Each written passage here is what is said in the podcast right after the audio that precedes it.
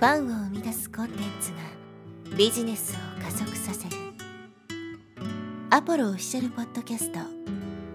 超ブログ思考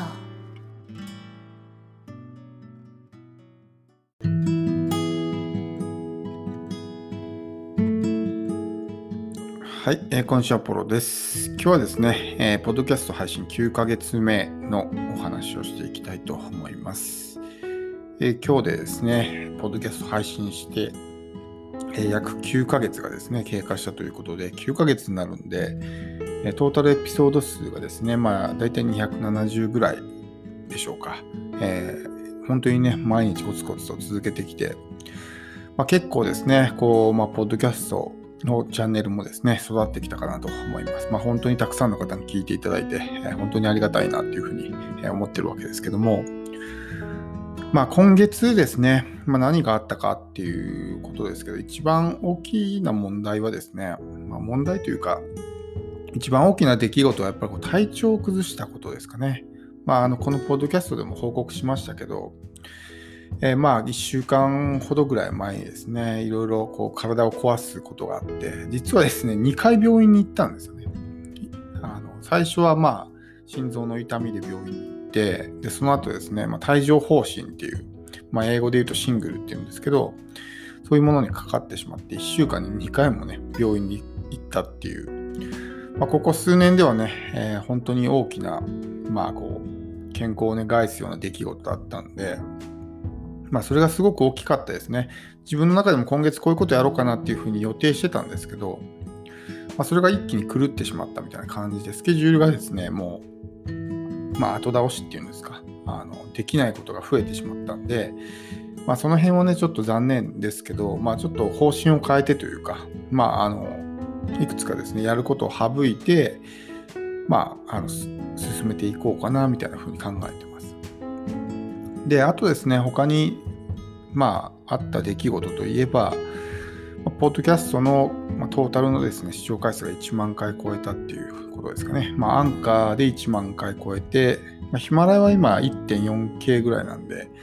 まあ、1400回ぐらいですか、になってます。まあ、あの、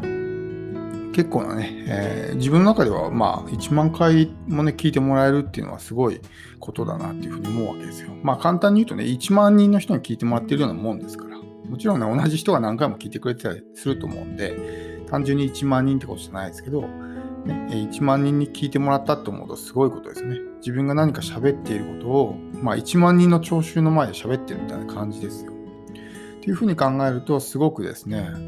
あすごいことしてんだなっていうふうに思うと思うんですよね。だから、こう、ポッドキャストをね、配信している人は、まあ、そういうようなイメージで、こう、まあ、意識で話すと、すごく、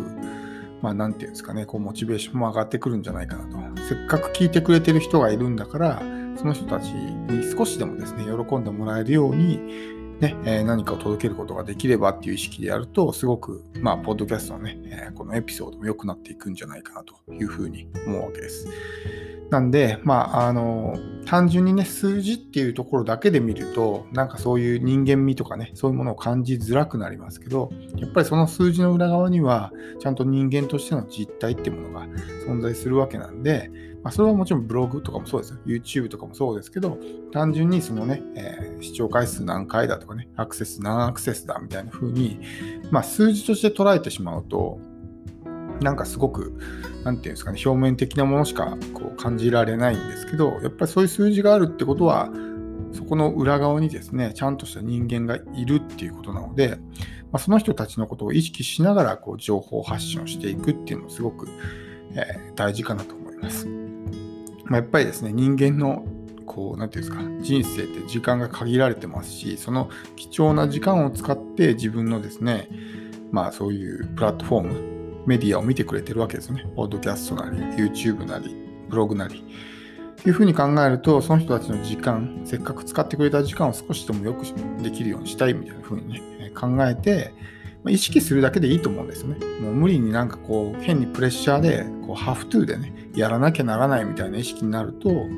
ちょっとそれが辛くなったりね、逆にこう、負担になったりとかすると思うんで、そんなにこう、なんていうんですか、責任感を感じる必要はないと思うんですけど、でもまあ、ちょっと意識するだけでもね、やっぱり全全然違ってくると思うんで、自分のこういう例えばエピソードを吹き込んで、それを聞いてくれてる人がですね、あ、聞いてよかったなって思ってもらえてる姿をですね、こうイメージしながら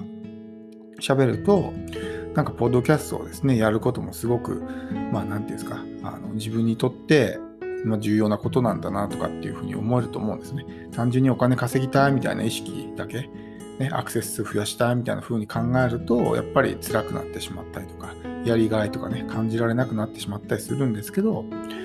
まあ、本当にですね、そういうふうにこう、まあインターネットですからね、画面の向こう側の人の顔が見えないっていうのがすごく大きな問題なんですけど、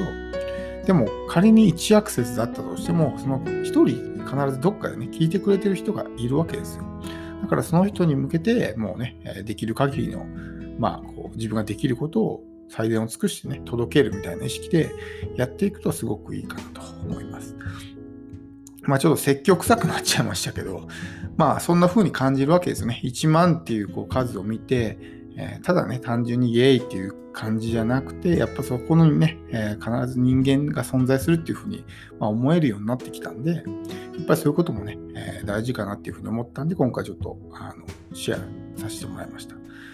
で他にですね、何かこう特別なことはないんですけど、やっぱりちょっとこういろいろ、うん、まあコンテンツを作ってきて思うところもあるんで、あのまあいろいろこう、なんていうんですか、また新しいことにチャレンジしたいなっていうふうにまあ考えてます。もちろんそのあれですよ、全く違うジャンルのことに挑戦するとかじゃなくて、コンテンツ販売の中でもよりこう、なんていうんですか、ハイレベルなものというか、うん、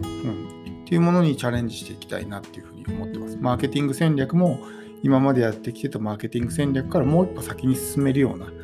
ものにチャレンジしていきたいなっていうふうに、え考えてます。まあ、あのあんまりこう短期的視点で物事を考えても仕方ないので、まあ、1年スパンぐらいで考えて、まあ、こういうような予定でね、進めていこうかなみたいなふうにも今思ってます。まあ、大体そんな感じですかね。えー、まあ本当にこう3月は、まあいろいろ個人的にもね、あった月なんで、いろいろ大変でしたけど、まあ、全ての経験もね、必ずその将来的に生きるっていうふうに考えると、決してね、その悪いことばっかりじゃないですし、例えばこう病気をすることによってね、健康のありがたさとか、まあ、いかに健康が重要なのかってことも気づけたらですね、これからこう体を大事にすると思うんですよね。そう考えると、すごくまあ貴重な経験だったなと思うわけですよ。やっぱ体の健康あってですから、えーね、どんなにこうお金が貯まってもずっと病院で寝たきりだったら、それって幸せって呼べないと思うんですよね。だからやっぱり何事もバランスが必要なんで、こう仕事ばっかりにね、こうシフトしてるしまってる人はですね、そういうまあ健康とか人間関係、まあ、家族とかね、その辺のバランスも保ちながらやっていかないと、結局こうバランスが悪くなってね、しまうと、最終的に幸福を感じられないみたいな風になってしまうんで、まあ、そういうちょっとね、自分にとってあ不運な出来事だなと思うことも必ずこのね、将来的にはプラスに転じるっていう風になってくるんで、あんまりこう短期的視点で考えないって大事ですね。目の前の出来事だけで考えると、はついてないなとかね、うわーっていう風に思っちゃうわけですけど、でも長期的に考えると、それが必ずね、プラスに転じるっていうのがわかると思うんで、そう考えると、まあ、ラッキーな出来事だったので、まあ、あの程度で済んでよかったなとか、っていう風に思えるようになるんですよね。そうするともうこう、あんまりこう、なんていうんですか、小さなことに悩まなくなるっていうか、えー、わけなんで、すごく、まあ、人生にとってもいいわけですね。僕たちはやっぱりこう自分の成功をつかむために、そこだけにこう意識をフォーカスしないといけないんですよ。でも日常でそういう、まあ、いろんな出来事がですね、起こることによって、そのフォーカスがこう、ブレちゃうというかね、ま、うん、っすぐ見て走らないといけないのに、よそ見をしながら走っちゃうみたいな感じなんですよ。いろんなそういう日常に起こる様々な出来事に意識を奪われて、結局本当に見なければならないところを見ることができない。よそ見をしながら走ったりしてるから、なんかね、落とし穴にはまったりとかね、電柱にぶつかったりとか、まあいろんなこう、予期せぬトラブルがさらにね、起こって、全然こう自分の行きたいところに行けないっていう風になっちゃうんで、できる限りそういうものは、まあ、あの意識しないというかね、自分の進みたい方向だけを見るっていうためにもですね、そういう、まあ、出来事にいちいちこう心を、何ですか、乱されないというか、えー、っていうような生き方が重要かなっていうふうに思います。まあ、今回はですね、すごく、まあ、なんていうんですか、教訓めいたというか、まあ、積極臭い話になってしまったんで、聞いててね、まあ、楽しくないとは思うんですけど、まあ、ぜひ何かね、一つでも得るものがあったらいいなっていうふうに思うので、えー、まあ、うん、あの